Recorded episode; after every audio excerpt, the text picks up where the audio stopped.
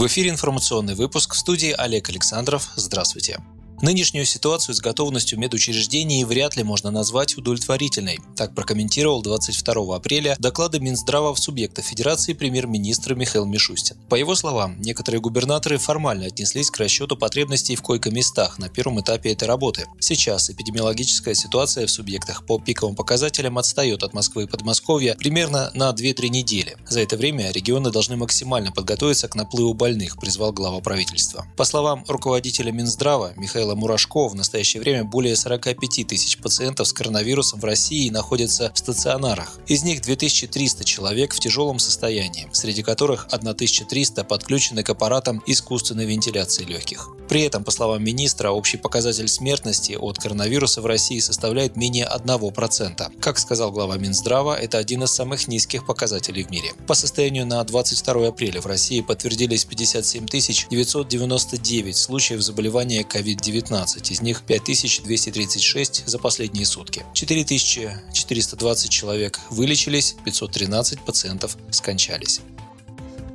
Владимир Путин подписал закон, отменяющий НДФЛ с выплат медикам за работу с больными COVID-19. Документ освобождает от налога на доходы физических лиц выплаты из федерального бюджета за особые условия труда и дополнительную нагрузку медицинским работникам, оказывающим медпомощь гражданам, у которых выявлена новая коронавирусная инфекция, а также лицам из групп риска заражения такой инфекцией. Напомним, для врачей, непосредственно работающих в больницах с пациентами, заболевшими коронавирусной инфекцией, такая доплата составит 80 тысяч рублей рублей в месяц. Среднего медперсонала 50 тысяч, младшего медперсонала 25 тысяч. Для врачей скорой помощи в этом случае доплата составит 50 тысяч рублей в месяц, а для среднего и младшего медперсонала 25 тысяч. Кроме того, закон содержит нормы о налоговых стимулах для компаний, покупающих средства защиты от COVID-19.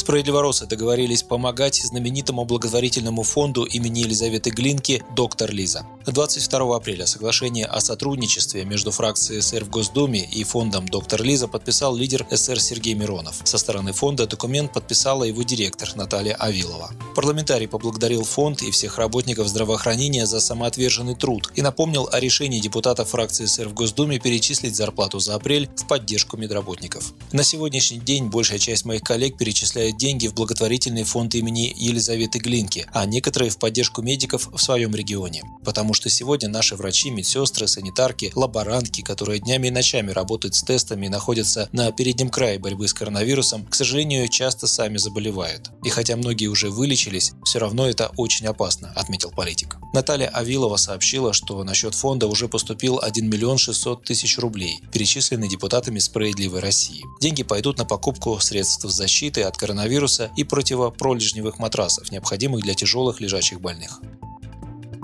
Подмосковье начали бесплатно раздавать медицинские маски. Так, средства индивидуальной защиты можно получить у сотрудников ГИБДД на постах проверки QR-кодов или у добровольцев на железнодорожных станциях, автобусных остановках, у больниц и супермаркетов. Пока маски раздают в городах Одинцово, Химки, Долгопрудный, Домодедово и Реутов. Однако в ближайшее время средства защиты от коронавируса уже смогут получить жители всех муниципалитетов региона, обещают власти. Маски раздаются в соответствии с решением губернатора Подмосковья Андрея Воробьева. К настоящему моменту моменту заготовлено 250 тысяч наборов по две маски в каждом. 20 апреля президент России Владимир Путин анонсировал рост производства масок до 7,5 миллионов штук в день, пишет газета «Ру». Путин подчеркнул, что страна не только активно наращивает производство средств защиты, но и сотрудничает с зарубежными партнерами. На увеличение производства медицинских масок правительство России направит 2 миллиарда рублей. К 1 июля планируется повысить объемы на московском эндокринном заводе до 4 миллионов единиц в сутки.